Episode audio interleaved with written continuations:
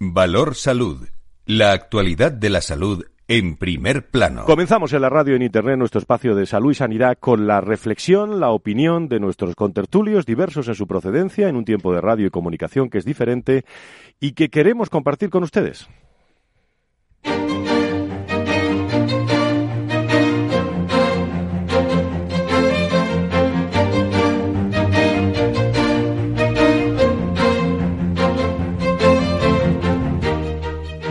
Valor Salud es un espacio de actualidad de la salud con todos sus protagonistas, personas y empresas. Con Francisco García Cabello.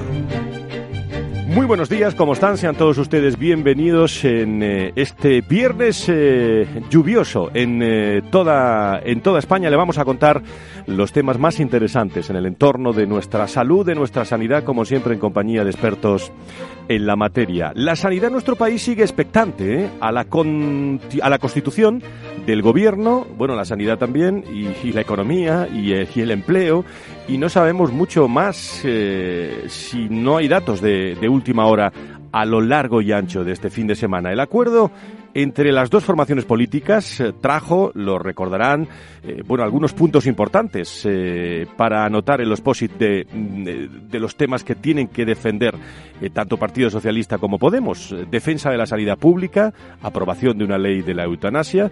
El Ministerio de Sanidad, Consumo y Bienestar Social vuelve a ser protagonista en las últimas horas en las negociaciones entre el PSOE y Unidos eh, Podemos para conformar un gobierno de coalición y según, eh, incluso según han publicado eh, algunos medios, bastantes medios a lo largo de la semana, entre los cinco ministerios de la formación de Pablo Iglesias reclama a los de Pedro Sánchez está la cartera de Sanidad que se habla cada vez más de un, de un nombre. Bueno, hay quinielas ya, pero se habla de Irene Montero, psicóloga y portavoz del partido. Irene Montero, licenciada en psicología y con un máster en psicología de la educación, ha hecho varias alusiones ¿eh?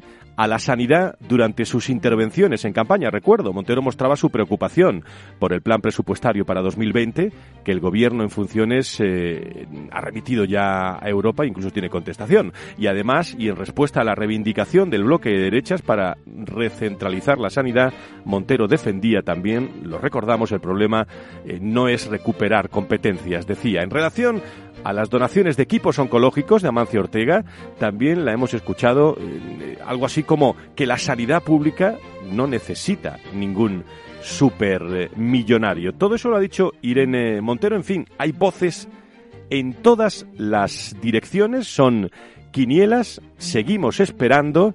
Y claro, los pacientes también siguen esperando, eh, los presupuestos siguen esperando en la sanidad y mientras tanto, eh, pues todo está funcionando, pero funcionando gracias a los magníficos profesionales eh, que tenemos. Hablaremos de esto en la tertulia y ayer entrega en la capital de España de los premios New Medical Economics en el Salón de Actos del Hospital Universitario Clínico San Carlos de Madrid, donde se concentró, créanme, bueno, muchísimos hombres y mujeres del sector de la sanidad en nuestro país, convocados por eh, un hombre que estará en nuestra tertulia hoy, José María Martínez el eh, fundador, el CEO de New Medical Economic, y con agradecimiento también por la parte que nos toca a esta casa y a Valor Salud, que obtuvo un premio a la divulgación en temas de salud y sanidad.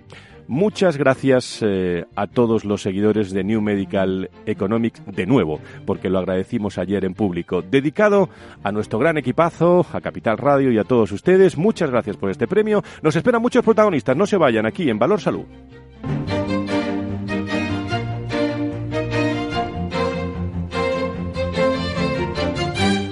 Valor Salud.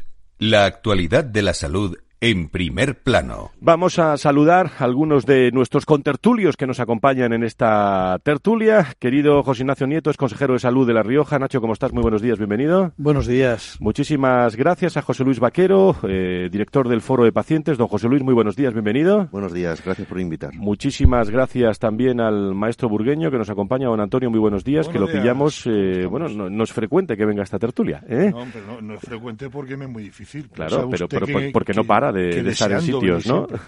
Y gracias también, eh, en este caso, a don Fernando Mugarza, director de desarrollo del IDIS. Don Fernando, muy buenos días, bienvenido. Muy buenos días, muchas gracias. Un placer. muchísimas gracias por estar con nosotros. Y doy la bienvenida también a José María Martínez, fundador y presidente de New Medical Economic. Querido José María, muy buenos días, bienvenido. Hola, muy buenos días. Encantado de estar aquí, como has, has, podido dormir algo, ¿no? Algunas horas, no mucho, pero sí.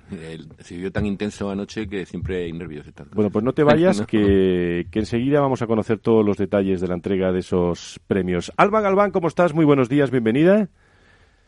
¿Tenemos a Alba Galván? Bueno, pues enseguida, Hola, buenos días, ¿qué pues tal? enseguida vamos a repasar las noticias de actualidad de esta mañana en materia de salud y sanidad.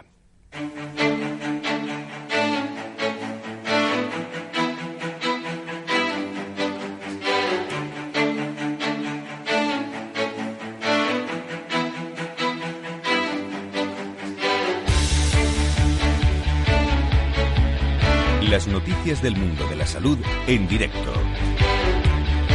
Bueno, Alba, el gasto sanitario en España alcanza los 3.000 euros por habitante.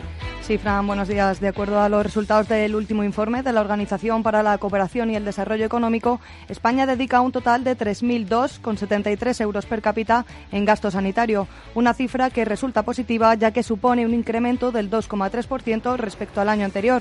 Eso sí, a pesar del aumento, el documento señala que nuestro país se encuentra aún lejos de los 3.616 euros correspondientes a la media estipulada por la OCDE. Y ya hay una primera lista de admitidos al examen MIR 2020. El Ministerio de Sanidad ha publicado este jueves el listado provisional de admitidos para la actual convocatoria 2019-2020, en la que se contará con al menos 14.579 aspirantes que ya han sido admitidos. Además, cabe destacar que en comparación con el año anterior, el número de aspirantes provisionales aceptados se ha aumentado en 345 personas.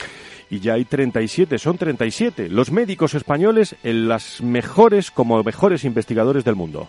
Web of Science de Clarivate Analytics ha publicado la lista que comprende las investigaciones publicadas entre 2008 y 2018 y en la cual figuran nada menos que 37 médicos españoles. Entre ellos, 13 pertenecen al ámbito de la medicina clínica y 24 en otros ámbitos sanitarios como la microbiología, las neurociencias o la psiquiatría, que el índice considera de forma independiente. Y a punto de acabar 2019, en las comunidades autónomas todavía se están debatiendo los presupuestos autonómicos para 2020. Así es, a excepción de Andalucía, prácticamente todas las comunidades tienen pendiente de aprobar sus presupuestos y apenas han iniciado su debate parlamentario. Pero es que Asturias, La Rioja, Murcia o Navarra ni siquiera han publicado cuál va a ser el montante económico que se llevará a Sanidad el próximo año, lo que podría ralentizar el margen de acción de sus consejerías de Sanidad y Salud si no preparan sus cuentas a tiempo. El gobierno del Partido Popular y Ciudadanos destituye al gerente del SAS.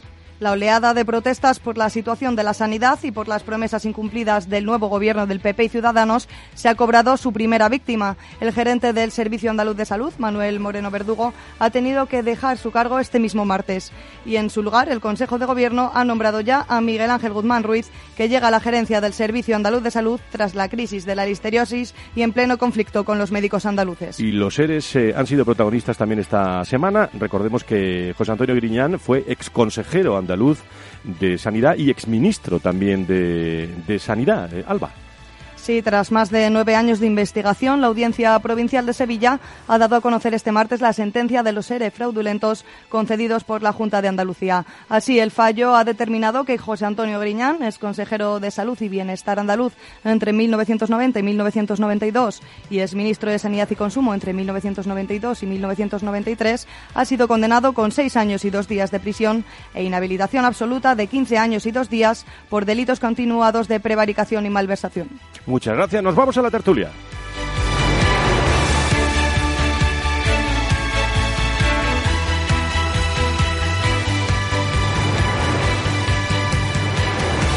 Valor Salud es un espacio de actualidad de la salud con todos sus protagonistas, personas y empresas.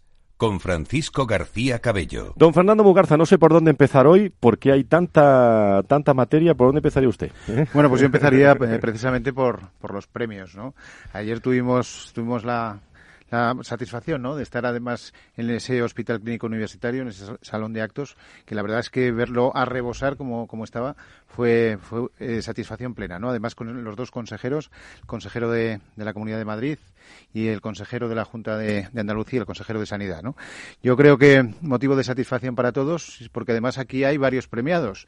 Entre ellos tengo que decir que la Fundación IDIS fue premiada y tenemos aquí a Marta Villanueva, que es eh, su directora general, y también a este programa de radio, querido Fran. O sea que, por lo tanto, muchas felicidades ¿eh? por tu buen hacer y por tu premiado esta mañana? ¿Cuánto premiado? Marta Villanueva, directora general del, eh, del IDIS, eh, nueva directora general del IDIS, en una de las primeras entrevistas radiofónicas. Muchísimas gracias por estar con nosotros. Un placer, encantada de estar con todos. Bueno, y enhorabuena también por el premio de ayer. Gracias, gracias. Bueno, te incorporas a la tertulia. También le doy los buenos días a Juan Blanco, CEO de Consalud. Querido Juan, ¿cómo estás? Muy buenos días, bienvenido. muy buenos días. Y entre, entre todos, bueno, en primer lugar, y vamos a ir uno a uno, nos va a dar tiempo a todo, ¿eh? don, don José María, presencia ayer de dos consejeros, ¿no? El consejero de, de Andalucía y el consejero de, de, Madrid. ¿Qué te contaron los consejeros? Bueno, pues la verdad es que mm, la verdad es que muy bien. O sea, yo les agradezco mucho la presencia porque son gente que están en mil en mil actos diferentes, están muy ocupados y demás. Lamenté un poquito que iba a venir también el presidente de la Junta de Extremadura. Es verdad. Y tuvo que dar marcha atrás según venía hacia Madrid por el accidente que ha habido en este pantano que hay justamente en el límite entre, entre Cáceres y Badajoz, y donde ha habido creo que un muerto y varios heridos y lo sentí porque aparte es una gran persona, ha trabajado en el mundo de la sanidad, como sabéis, el presidente de la Junta de Extremadura durante mucho tiempo y le conocí hace mucho y venía también y bueno, era una era un acto realmente que premiábamos a gente muy importante como vosotros, como el IDI que estáis aquí y otro tipo de, de instituciones y siempre reconocer a los que lo valen pues es una satisfacción. ¿Algún eh, detalle? Porque bueno, los premios lo pueden consultar en, eh, en este número 100 de, que tengo encima de la mesa, especial premios 2019 de New Medical Economics. Eh, ¿Hacia dónde va esta publicación? Cuéntanos un poco vuestros retos y vuestro futuro. Nuestra publicación lo que trata siempre en esta segunda etapa, porque hubo una etapa anterior en la cual yo formé parte también, pero a nivel solamente directivo, pues estaba quizá con ciertas tendencias políticas que a mí nunca me han gustado. Creo que la gestión sanitaria debe desvincularse de la política es algo fundamental y, y muy poco se hace. ¿eh? Hasta ahora va demasiado, uno de los grandes defectos de la gestión es precisamente ese. Otro defecto que intentamos solucionar en esta edición de la, de la revista es eh, la profesionalización de la gestión, pero de verdad porque también hay mucha gente que se llena la, boca de hablar de profesionalización, profesionalización, profesionalización, y realmente pues ni tienen currículos adecuados, ni estudios adecuados, ni formación. Hay mucha falta de formación en gestión sanitaria en España, muchísima, muchísima. Y entonces la revista trata de, de ser pues un compendio de buenos artículos hechos por buenos profesionales y quizás juntándolos se podría hacer una enciclopedia de la gestión sanitaria yo le voy a preguntar también a, don Juan Blanco, le, voy a, preguntar a otro editor por otro editor. ¿eh? Don Juan, que estuviste en los premios ayer eh, como eh, CEO y editor de, de Consalud, ¿qué te parece estos, estos premios, estas, esta publicación y sobre todo el acto de ayer? Bueno, me parece extraordinario. Es decir, lo que ha dicho José María, el poder reunir a tantísima gente del sector salud tanta gente importante y a los representantes y las máximas autoridades de la sanidad de Andalucía y de Madrid, pues bueno, eh, no es fácil, no es fácil conseguir. José María consigue lo que otros no es fácil que lo hagamos, ¿no? y la verdad, no, pero la verdad es que estuvo francamente bien y lo que ha dicho él es un reconocimiento a posiblemente no estaban todos los que tenían que estar, porque desgraciadamente no se puede dar un premio a todos. Pero de luego los que recibieron el premio, seguro, sin ninguna duda, que se lo merecían. ¿eh? O sea que Fenomenal. Don Antonio Burgueño, eh, usted que vive estos premios con, eh, con, intensidad, y ayer estuve un rato con Antonio Burgueño, saluda a todo el mundo, eh, hay que rodearse de, Antonio Burgueño, porque, porque saluda a todo el mundo. es que los amigos de José María son mis amigos, entonces, compartimos amigos. Hubo una muy buena representación ayer, hubo una muy buena representación de la salud y sanidad. Lo, que estáis diciendo, y por eso te pido si por favor en un minuto, es muy importante, es decir, el, que si la ideología no estaba en el ambiente ni se respiraba ni estaban, estaba fuera de lugar. Allí había gente del sector que se respeta unos a otros y que con un buen rollo que José María nos transmite a todos, pues eh, hablábamos y reconocíamos a la gente de lo valía sin más. Y eso es muy importante y eso poca gente, poca gente lo hace. Entonces, yo creo que eso que parece que son los intangibles, eh, pero tienen un valor tremendo, tremendo. Y, y, no es fácil de conseguir. Tanto que se habla del pacto por la sanidad, pacto por la sanidad. Cuando bajamos a la, a la, tierra y hacemos las cosas con normalidad, con cariño, con respeto, como hace José María y todo su equipo, pues se consigue.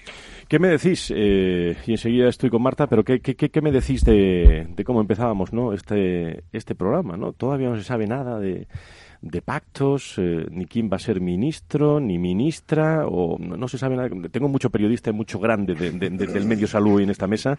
Eh, ¿Cuál es vuestra, vuestra opinión? yo creo que estamos eh, demasiado avanzados. Aún no han cerrado todavía el pacto definitivamente a nivel de gobierno para ir hablando de nombres de ministros y demás. Esto es jugar a, yo creo que es a la especulación nada más. A lo mejor ni siquiera el pacto todavía fructifica como tal. Yo creo, como mucha gente cree, que este pacto puede no llevarse adelante. Y si puede no llevarse adelante, para hablar de ministro me parece absurdo en este momento. Juan, tu opinión. Hombre, eh, yo estoy en parte eh, de acuerdo con José María. Mm, creo que no va a ser fácil dar marcha atrás en este pacto. Creo que no va a ser fácil. Lo que no veo es en un Consejo de Ministros a, a un matrimonio. ¿no? Ahí no lo veo. O sea, no veo a un vicepresidente y a la ministra de Sanidad que viven en la misma casa. Yo lo veo difícil. De hecho, las últimas informaciones que parece que se están moviendo es que eh, Podemos parece ser que no quiere el Ministerio de Sanidad, quiere más el Ministerio de Trabajo. Eso se ha oído últimamente, sí. Y también, eh, incluso, eh, ya nosotros lo publicamos hace, hace ya unos meses, que incluso Sanidad se podía dividir en sanidad y, la parte social. Por lo tanto, sí es posible que en Montero pudiera ser de la parte social, pero de sanidad en sí yo creo que no. Nacho, por tu experiencia en estos temas. Bueno, aquí no vale la experiencia, ¿eh? menos en estos momentos. Yo, yo creo que lo que están lo que están diciendo, lo que decía José María y lo que decía Juan, no, sé si es más un deseo que de verdad lo que pensamos que puede que puede suceder, ¿no? Pero yo tengo la sensación que lo que está sucediendo ahora para, para elaborar ese pacto de gobierno, que algo debe haber, es que hay uno que sobre todo es el que lo está haciendo y lo está preparando, y no es precisamente Sánchez. Yo, no, yo estoy convencido de que no va a haber pacto. Son tantos intereses cruzados, los catalanes entre ellos, dentro de Esquerra, lo de aquí, lo de allá, lo, de Podemos dentro de ellos, los socialistas también dentro de ellos tensionando.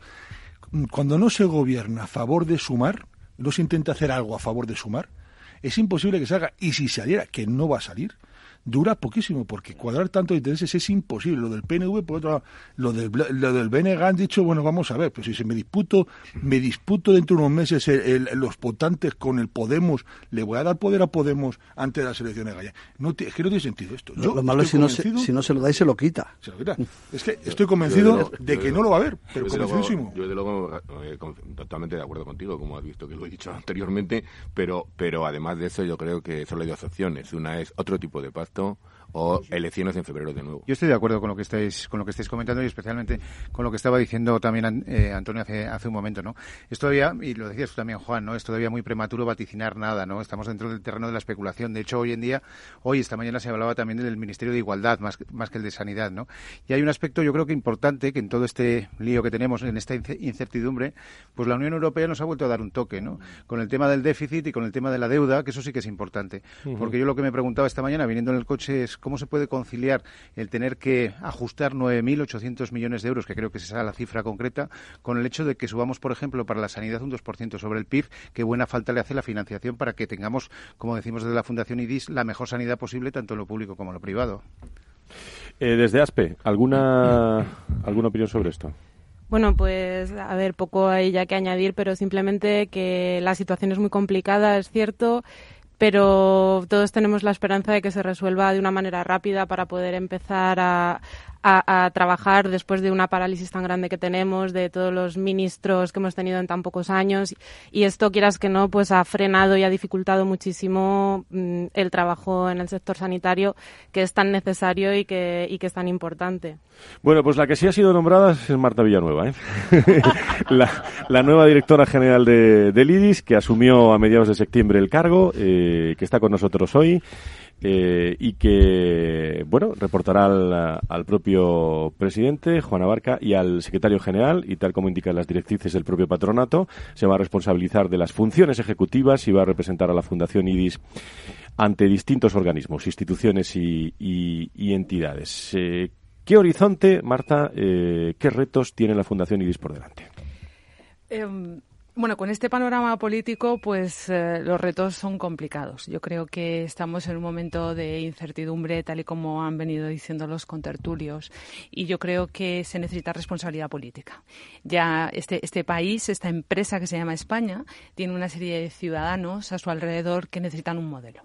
Tenemos o llevamos aproximadamente más tiempo con un presidente en funciones en los últimos cinco años que en los 40 años de democracia y no tenemos claramente ni un horizonte ni un modelo. Esta situación de desestabilidad, pues realmente lo que genera es mucha incertidumbre, mucha inquietud y estamos hablando de sanidad y esto es absolutamente prioritario. Y la sanidad pues no tiene que tener ni, ni colores ni ideologías.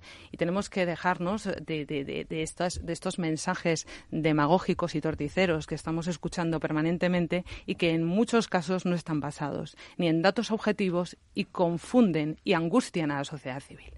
Y eso es engañar. Y ya llega el momento de plantearse eh, bueno, hagamos un modelo Mm, con independencia de los colores, centrémonos en qué es lo que hay que hacer y pongámonos a trabajar y pongámonos en marcha. Desde la Fundación IDIS, que, insisto, somos el Instituto para el Desarrollo e Integración de la Sanidad, hablamos de sanidad en sentido global. Y hablamos de sanidad con independencia de la titularidad, ya sea pública o privada. Lo que queremos es una, es una sanidad de todos y para todos.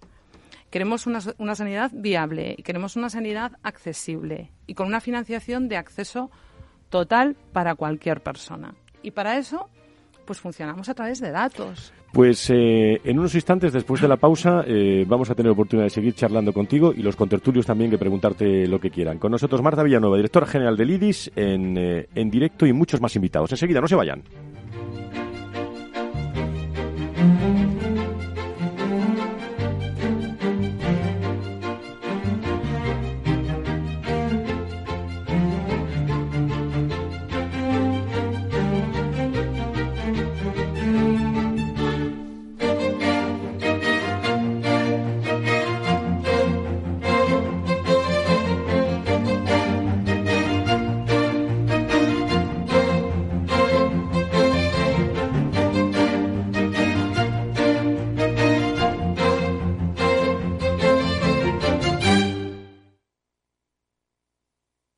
Riesgo 6 de 6. Este número es indicativo del riesgo del producto, siendo 1 indicativo del menor riesgo y 6 del mayor riesgo. ¿Te interesa la bolsa? Invierte en acciones y ETFs por solo 0,10% y sin costes de custodia. Vente al broker mejor valorado por sus clientes según Investment Trends y al mejor broker para operar según Rankia. ¿Necesita a alguien que le ayude a seleccionar los fondos adecuados de acuerdo al momento en el que se encuentra el mercado? ¿Se siente desbordado ante la abrumadora oferta de fondos de inversión? ¿No sabe cómo gestionar la gran cantidad de información financiera disponible? Los analistas de Arquia Profim Banca Privada le ayudarán a ordenar la información para escoger los mejores fondos en cada momento. Nuestra prioridad son sus intereses, porque nuestro mejor activo es la confianza de nuestros clientes. Arquia Profim Banca Privada. Nos gusta acabar todos los años a lo grande. A tu plan de pensiones también. Realiza una aportación a tu plan de pensiones de Renta 4 Banco y recibe hasta un 1% de regalo cada año sin límite de cantidad. Entra en r4.com e infórmate. Renta 4 Banco, tu banco especialista en inversión. Ver bases legales de la promoción en r4.com. Eh, perdona, ¿qué vino es este? Este es un vino de la denominación de origen La Mancha. Ven a degustar en Madrid los primeros vinos jóvenes de España, los de la denominación de origen La Mancha. El martes 26 y miércoles 27 de noviembre en el Palacio de Neptuno, calle Cervantes 42, junto a la Basílica de Medinaceli y el Hotel Palace, en horario de 11 a 21 horas y exclusivamente para mayores de 18 años. Recuerda, martes 26 de noviembre, profesionales y amantes del vino con invitación. Miércoles 27, entrada libre hasta completar aforo.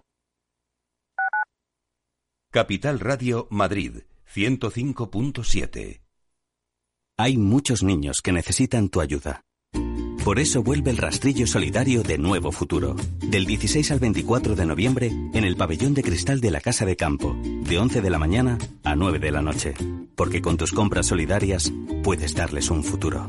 Yo voy. ¿Y tú? Te quiero. Eres lo que siempre he buscado. Eres única. No cambiaría nada de ti. Solo pienso en ti y en dónde estás. No te vayas nunca. Te quiero siempre a mi lado. Nunca olvides que eres mía. Y si no eres mía, te mato. Identificar la violencia contra las mujeres es el primer paso para eliminarla. Al mínimo indicio, implícate. Ayuntamiento de Madrid. Nos gusta que las personas tengan opinión propia. Quienes aquí hablan también expresan su propia opinión. No representan la opinión de Capital Radio.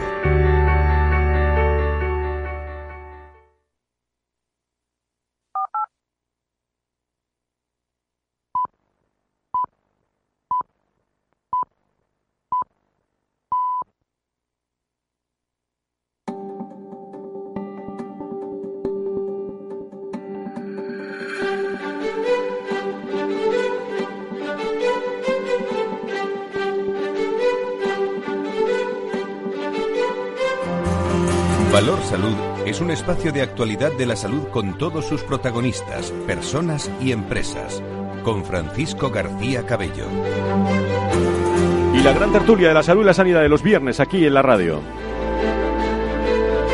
Con Fernando Mugarza, con Lucía Palomo, con José Luis Vaquero, con eh, Luis de Palacio que no está hoy, eh, pero me ha mandado varios mensajes a través del WhatsApp con Nacho Nieto. Eh, hoy nos acompaña también Juan Blanco, José María Martínez y estaba yo preguntándole a la directora general de, del IDIS, que le podéis preguntar vosotros ahora lo que queráis, pues los retos, ¿no? Y, decía ya ideología, ¿no? Nada de ideología, pero van a tener ustedes que, hablar con un gobierno eh, que, bueno, que, que, habla mucho de ideología también en estos sentidos. ¿eh? Claro, em, bueno, pues yo creo que nosotros tenemos que posicionarnos desde un punto de vista neutral y con ausencia de ideología y colores. Nosotros funcionamos desde el rigor, desde la objetividad y desde el dato. O sea, eso es indiscutible e incuestionable y hablaremos con quien corresponda pues al respecto de esta de este consenso, esta búsqueda de colaboración privada pública que defendemos, esta búsqueda de una visión estratégica digital que favorezca al paciente, este encuentro entre todas las partes a la vez que ponemos en valor, por supuesto, el emprendimiento privado, la calidad asistencial, la potencia de los facultativos que hay en, en, en este sector y y llegamos a consenso entre todas las partes. Somos una plataforma transversal que aglutina consenso de todas las partes sin ser una patronal.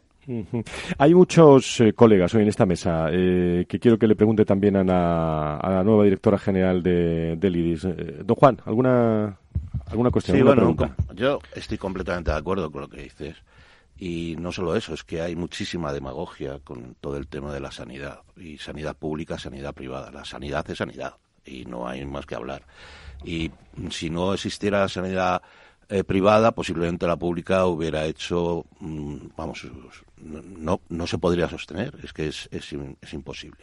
Pero hay mucha demagogia y el peligro es que si forman parte del gobierno, que es posible que formen parte, pues entonces van a seguir con esa idea de que la sanidad pública no se vende, se defiende, de que se está privatizando la sanidad, etcétera, etcétera, cosa que es completamente falso y que el usuario lo único que quiere es ver si eh, le atienden bien, le atienden mal. Y esto, eh, todos los datos de los eh, hospitales de públicos de gestión privada todos los datos, más del 90% del usuario no sabe quién lo gestiona. Eh, es, va con su tarjeta de la seguridad social.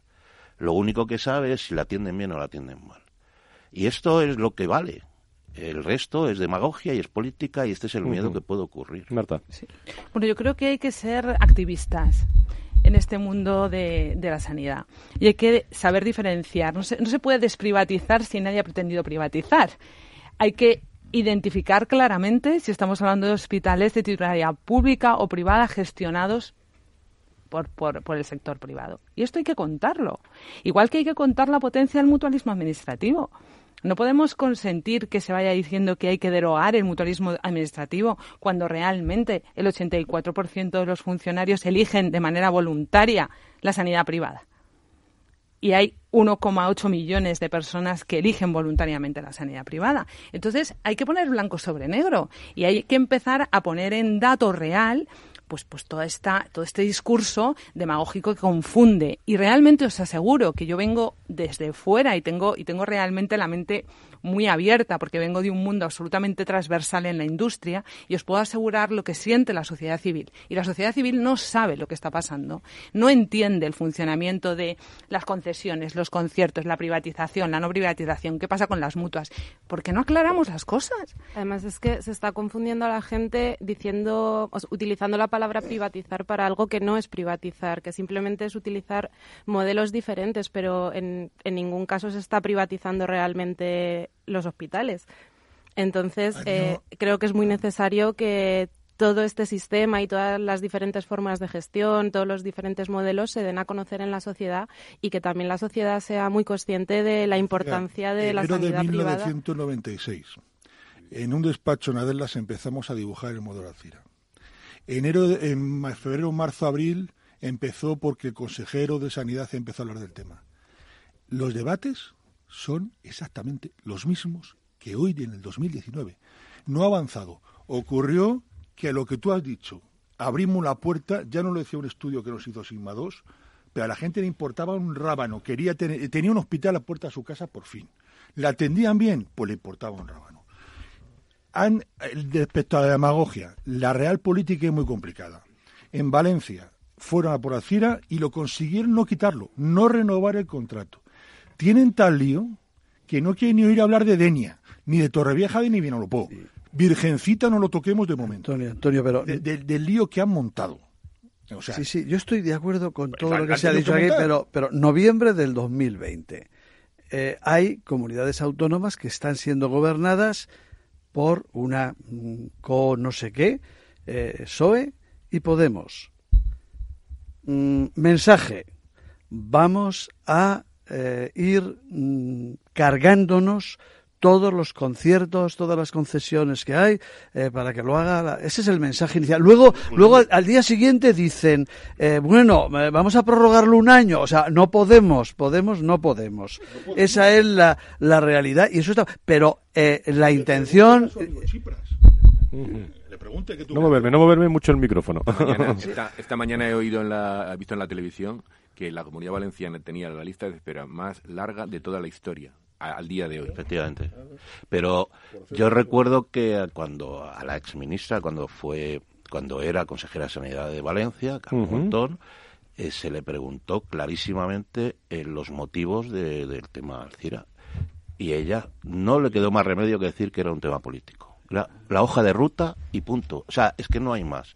Era un tema político, no era otra cosa. Y a, las pruebas nos remitimos. Mira lo que está ocurriendo ahora en Valencia. Claro, pero fíjate. Fernando. de hecho, parte de su equipo están diciendo, Carmen, no lo hagamos. Antonio, Fernando quería decir algo. Adelante. Nada, simplemente os estaba escuchando y es verdad. Dices, oye, estamos casi 11 millones de personas, ¿no? 11 millones de personas en total que tenemos ese aseguramiento privado, bien sea como mutualismo administrativo, funcionarios de la Administración Central, o bien sea con ese doble aseguramiento público y privado, ¿no?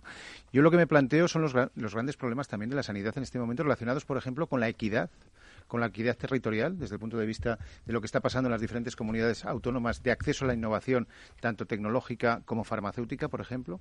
Los temas de cohesión territorial, que yo creo que son también tremendamente importantes en este sentido.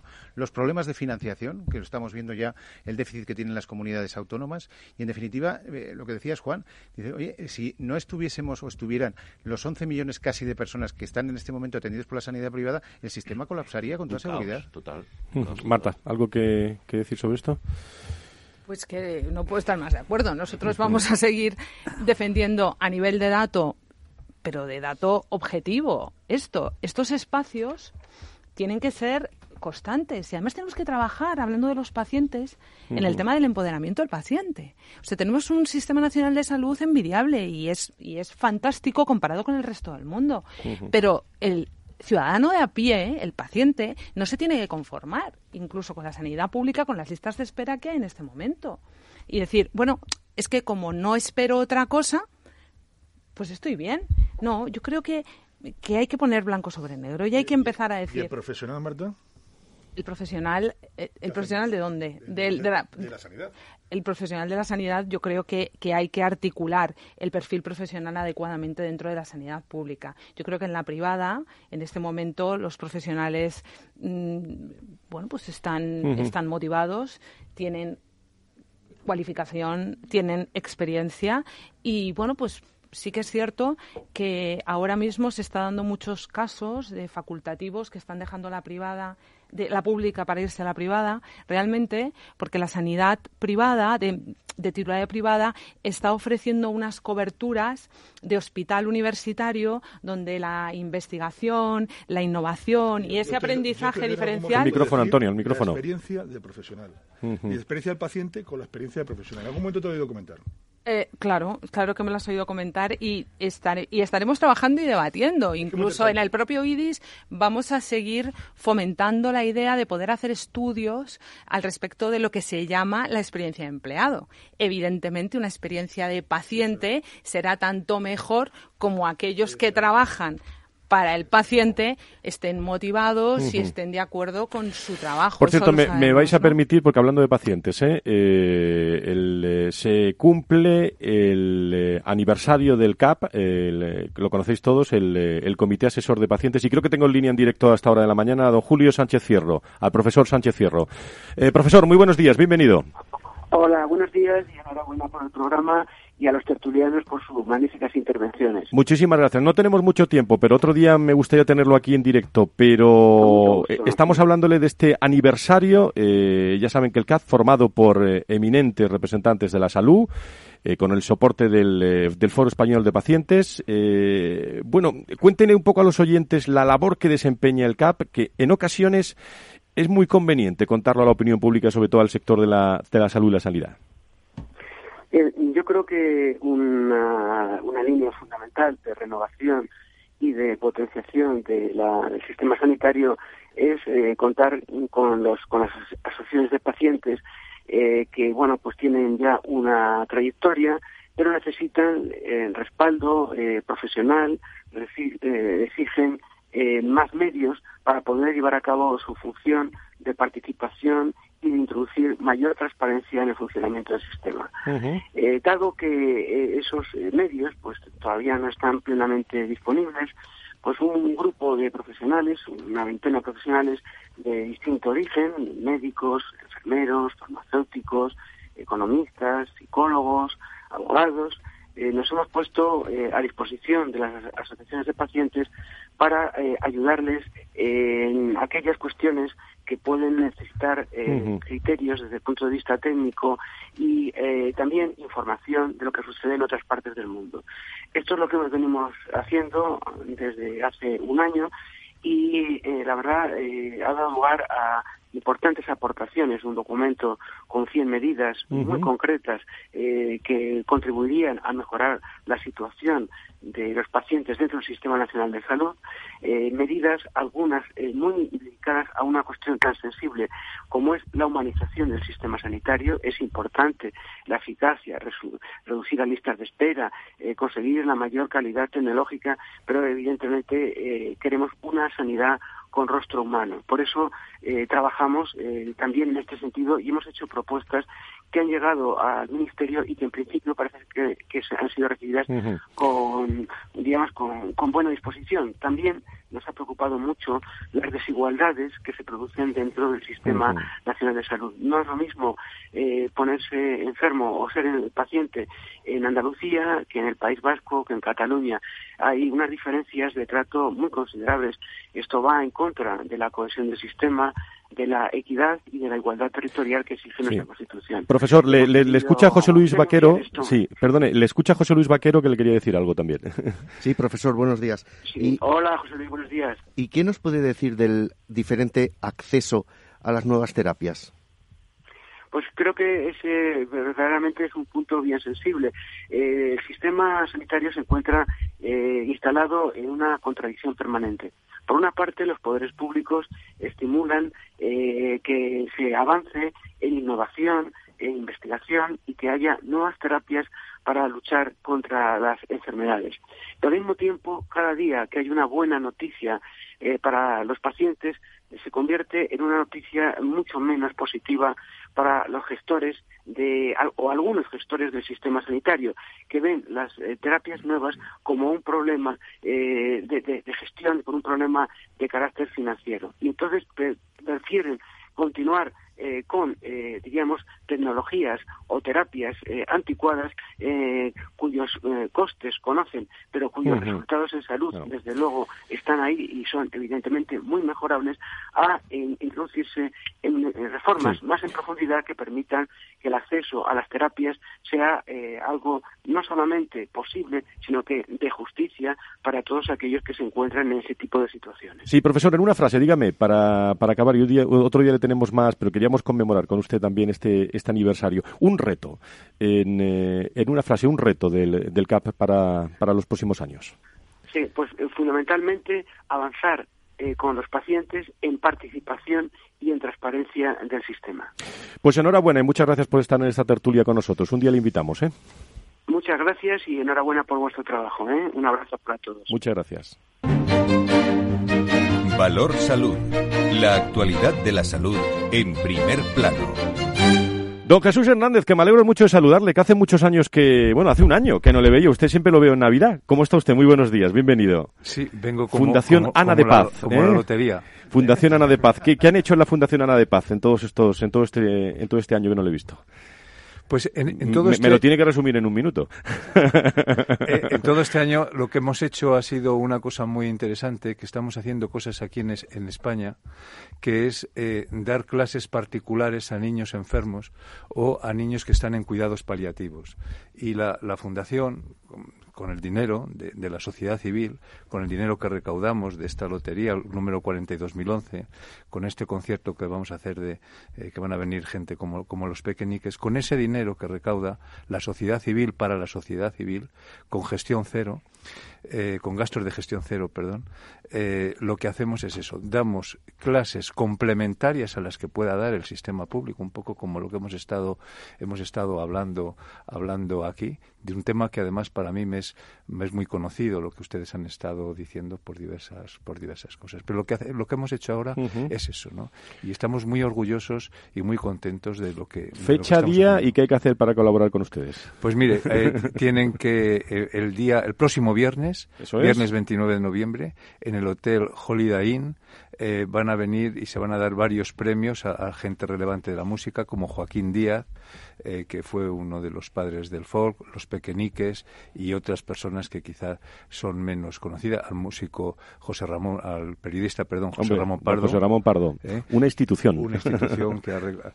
Y, a estas personas vamos a dar un, un premio y hay una fila cero también para las personas que no puedan venir pero nos puedan acompañar. Y todo el dinero que se saque para aquí va a ser fundamentalmente para este programa eh, que es de atención, eh, apoyo escolar a niños enfermos o niños que han sufrido un suceso vital traumático, mm, que, que, es, muy importante. ¿no? Y entonces son clases particulares que damos con profesionales que contratamos, que pagamos, y eso, y eso es lo que, lo que venimos pues lo que venimos a hacer. Se va a quedar con nosotros un ratito, ¿eh? y que creo que trae lotería y todo, ¿no? sí, sí, fenomenal. Pues, pues se queda además la lotería se puede comprar también por, por internet. Por ¿eh? cierto, eh, dígame, anoten, siempre le decimos algunas fechas, ¿no? Y, y hay dos que yo quería recordar. Una, eh, Fernando QH, entrega de los QH, eh, que si no me equivoco, el 28 a las 12, ¿no? Sí, así es, el día 28 de este mes de noviembre, en el Hotel Esperia, a partir de las 12 del mediodía, bueno, pues eh, eh, haremos la entrega de las acreditaciones QH, los diferentes hospitales que lo han conseguido en esta edición, y las renovaciones, que también hacemos renovaciones cada dos años. Estáis todos invitados, por supuesto, y además nuestra directora general, Marta, Marta Villanueva, pues va a hacer una intervención, yo creo que muy interesante. Y además se lo sabe, Marta se sabe eso, ¿eh? por, su pasado también, que, será el día 28. Y el día 27, eh, Lucía, en el Banco Sabadell, eh, allí nos veremos, Recursos Humanos y Salud, con más de 100, de 100 personas ya, 100 profesionales registrados para, acudir a este evento. Pues sí, Fran, eh, bueno, ya hemos hablado aquí hoy y muchos otros días que los profesionales del sistema sanitario son uno de sus pilares más importantes y por eso desde ASPE y la Fundación Global Salud, en colaboración con Foro Recursos Humanos, Eh, hemos organizado la segunda jornada de, sobre recursos humanos en sanidad desde la rotación hasta la, hasta la escasez de profesionales eh, para el próximo día 27 en el Auditorio Banco Sabadell y bueno, vamos a tener cuatro mesas redondas. La primera mm, hablará de la emocionalidad en el mensaje hacia las personas, familias y empresas. Después hablaremos de rotación de personal y gestión de talento. Em, control horario de la jornada laboral y por último, la escasez de profesionales, uno de los principales retos a los que nos vamos a enfrentar en un futuro muy próximo dentro de, la sanidad, tanto pública como privada. Me consta ¿eh? que se están preparando, hay un tema eh, que seguimos hace muchos años, que es la escasez de talento, y se están preparando los ponentes una jornada, una jornada muy, muy interesante. Bueno, pues eh, nos quedan todavía, nos quedan todavía unos, unos minutos, y decía yo, José María, que en, ayer en los premios, eh, bueno, un, saludo muy grande al gran gerente don José Soto, eh, eh del, del, clínico, que estaba también con nosotros. ¿eh? En el clínico siempre es contar con un valor seguro, que es eh, Pepe Soto, sin duda. Bueno, y le decía yo el consejero de, de salud de Andalucía, que bueno, que estaba representando a Andalucía, pero que obtuvo un premio también, ¿no? Sí, sí, bueno, eh, todas las ediciones premiamos alguna comunidad como un valores innovadores durante ese tiempo, etcétera, etcétera, y este año pues los lectores han votado a Andalucía. Entonces, Fernando. Sí, yo tengo, bueno, me vais a permitir esta, esta pequeña discreción, ¿no? Porque es el momento del entrevistador entrevistado, ¿no? Porque a mí me gustaría saber en esos premios eh, a ver qué te vas a preguntar, a ver qué te vas a preguntar. Lo primero porque ya, porque yo, ya si no, si no llevo mal la cuenta, yo creo que son cinco años ya del programa eh, Valor Salud, ¿no? Y yo te preguntaría por dos, dos temas. ¿A ah, que me vas a preguntar a mí? Entrevistador entrevistado, ya te lo he dicho. No estoy acostumbrado, ¿eh? Uno que sería las sensaciones y la segunda, el futuro. ¿Cómo lo ves? Bueno, la primera la dije ayer, la de escuchar. Yo vengo aquí a escuchar. ¿eh? Eh, y yo creo que se lo decimos a muchos directivos y para comunicar hay que escuchar. Eh, y escuchamos, y son cinco años escuchando a la salud y la sanidad. Y yo creo que se escuchan sonidos con profundidad y coherentes en esta, en esta tertulia. ¿no? Y el futuro, el que ustedes quieran. desde luego, el, el, el día a día el día a día eh, no paramos de inventarnos, usted sabe, ¿eh? que no paramos de inventarnos cosas, de, innovar, y este programa no solo tiene mucho futuro, sino que al tener mucho factor humano eh, y mucho conocimiento, realmente el futuro pues, pues es relativamente fácil. la innovación, en pensar en modelos de comunicación, yo creo que es muy, muy interesante también en, el entorno de las... Lo, decía ayer Víctor Culpe, hablaba el otro día de actitud de lo importante de la actitud en, en el día a día y yo creo que la sanidad eh, pues le espera una actitud con C, ¿eh? Eh, muy muy interesante en los en los en los próximos años. Eh, ¿No han visto ustedes el estudio que ha montado don Juan eh, en su en su casa? Todo, todo un estudio. Nos lo tienes que enseñar, Juan. Todo un estudio de grabación, ¿eh? Sí, sí, bueno, estáis todos invitados también, pero por bloques, ¿eh? Porque es pequeñito. Pero un pero un señor plató de estamos, Bueno, estamos haciendo pruebas. Frank, que es buen amigo, pues vino el otro día. Bueno, hay que mejorar algunas cosillas, pero yo creo que en enero ya estará operativo al 100% y por supuesto, antes o después tenerlo en cuenta, pasaréis todos por allí. ¿eh? bueno, no va a librar nadie. Señores, nos quedan algunos minutos. Eh, ¿Alguna cosa que nos quede en el, eh, en el tintero? Eh, José Luis, hablaremos del ictus la, la, próxima, la próxima semana, no nos ha dado tiempo, pero es un tema no solo en mujeres que tenemos previsto hablar, sino a nivel, a nivel general. Me dabas un dato que una de, ¿cuántas son? De cada diez, eh, de cada seis eh, personas eh, fallecerán de, de, ictu o tendrán ictu, ¿no? No, tendrán un, tendrán un ictu, perdón. perdón no tendrá perdón, perdón. y yo creo que es un dato para, para profundizar, ¿eh? con tiempo, ¿eh? Con tiempo. Y tanto, efectivamente.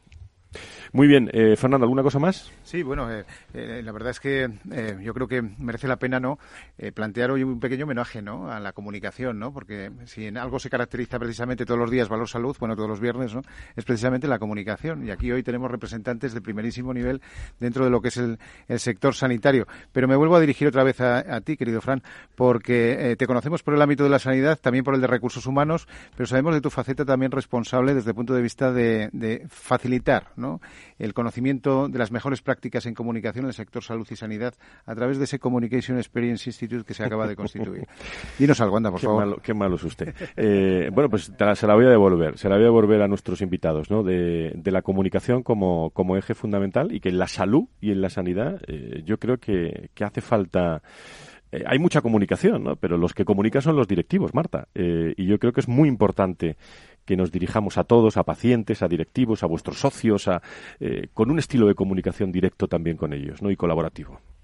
Es nuestro plan para los próximos tres años. Vamos a divulgar a través de medios de comunicación generalistas y económicos. Vamos a hablar de sanidad digital. Vamos a hablar de interoperabilidad. Vamos a hablar de receta electrónica. Vamos a hablar de colaboración privada-pública. Vamos a hablar de últimas tendencias en la sanidad desde el punto de vista global, de lo que está pasando en el mundo. Por supuesto, vamos a seguir haciendo estudios al respecto de datos en el emprendimiento privado.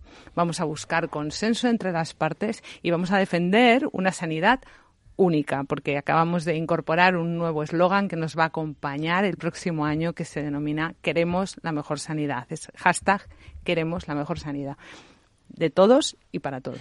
Pues Marta, Marta Villanueva, directora general del IRIS. Le vemos por aquí de vez en cuando y le da usted un abrazo a su presidente. Muchísimas gracias. Eso haré. Gracias a vosotros. Bueno, pues eh, en la recta en la recta final les he seleccionado un tono musical hoy para acabar que les va eh, les va a encantar porque si algo es importante en la comunicación, saben ustedes qué es las pequeñas cosas.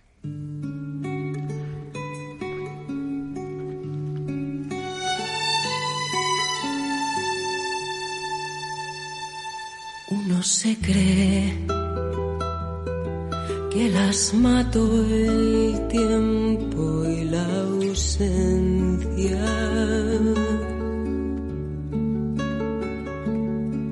Pero su tren vendió boleto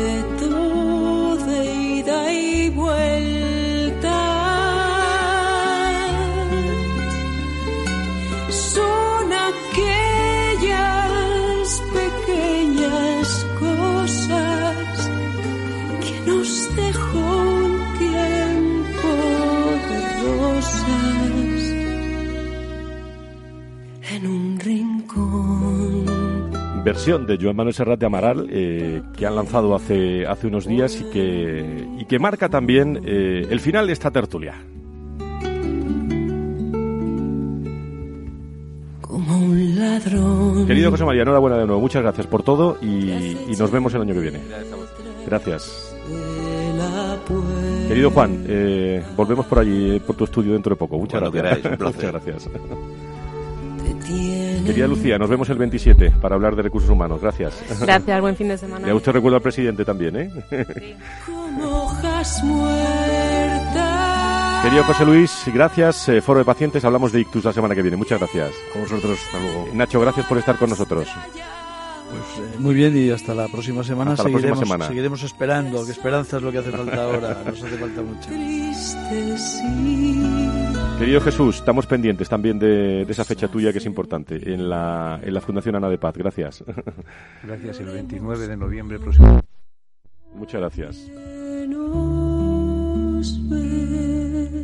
Bueno, te quejarás la música que te hemos puesto, Marta, para, para acabar, ¿no? Es, es una de mis canciones favoritas. Ah, pues no ¿eh? lo sabíamos, no, lo sabíamos. No, no, no te lo dije. Bueno, vamos a escucharla, vamos a escucharla. Más, más. En un rincón. Maestro Burgueño, recuerdos como siempre a la familia, ¿eh? Muchas gracias, se lo daré de tu parte. Y querido Fernando, de usted no me despido porque nos vemos todos los días casi. Muchísimas gracias por estar con nosotros, ¿eh? Muchísimas gracias en el Día de Santa Cecilia, patrona de los músicos. Eso es. La salud y la sanidad, contada de otra forma en esta tertulia, con agradecimiento eh, a todos nuestros contertulios, a todos los colaboradores y especialmente eh, a todos los oyentes de Capital Radio, a todos los seguidores que están con nosotros en directo o gracias a la magia de la comunicación en diferido a través de, de los podcasts. Que sean felices.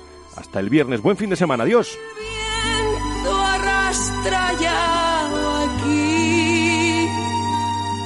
Que te sonríen tristes sí. Nos hacen que lloremos cuando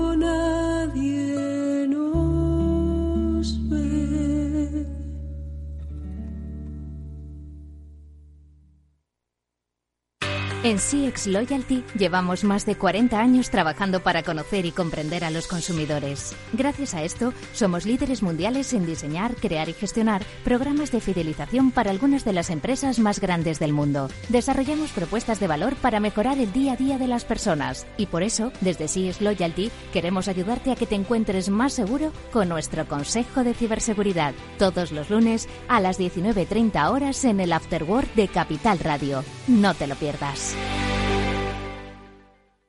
Capital Radio. Siente la economía. Hola, soy Leopoldo Abadía, autor de La Crisis Ninja, y quiero hablaros de lo normal. Lo normal es que cuando inviertas tus ahorros, nadie deje los mejores productos de inversión para otros que tienen más dinero. Con Finanbest puedes invertir como lo hacen los grandes patrimonios, accediendo a los mejores productos de inversión. Entra en finanbest.com y descubre que lo normal es extraordinario. Lo normal es Finanbest. Perdone, ¿en qué mercados y en qué activos podría invertir en este momento? Ha elegido usted Simplomo 95. Gracias. Lo importante no es ser un experto en inversión, es saber dónde preguntar. En ING con Inversión Naranja Plus simplificamos la fórmula para que puedas invertir como los expertos a través de nuestros fondos cartera naranja. Inversión Naranja Plus, invertir a lo grande es para todos. Más información en ing.es en fondos de inversión.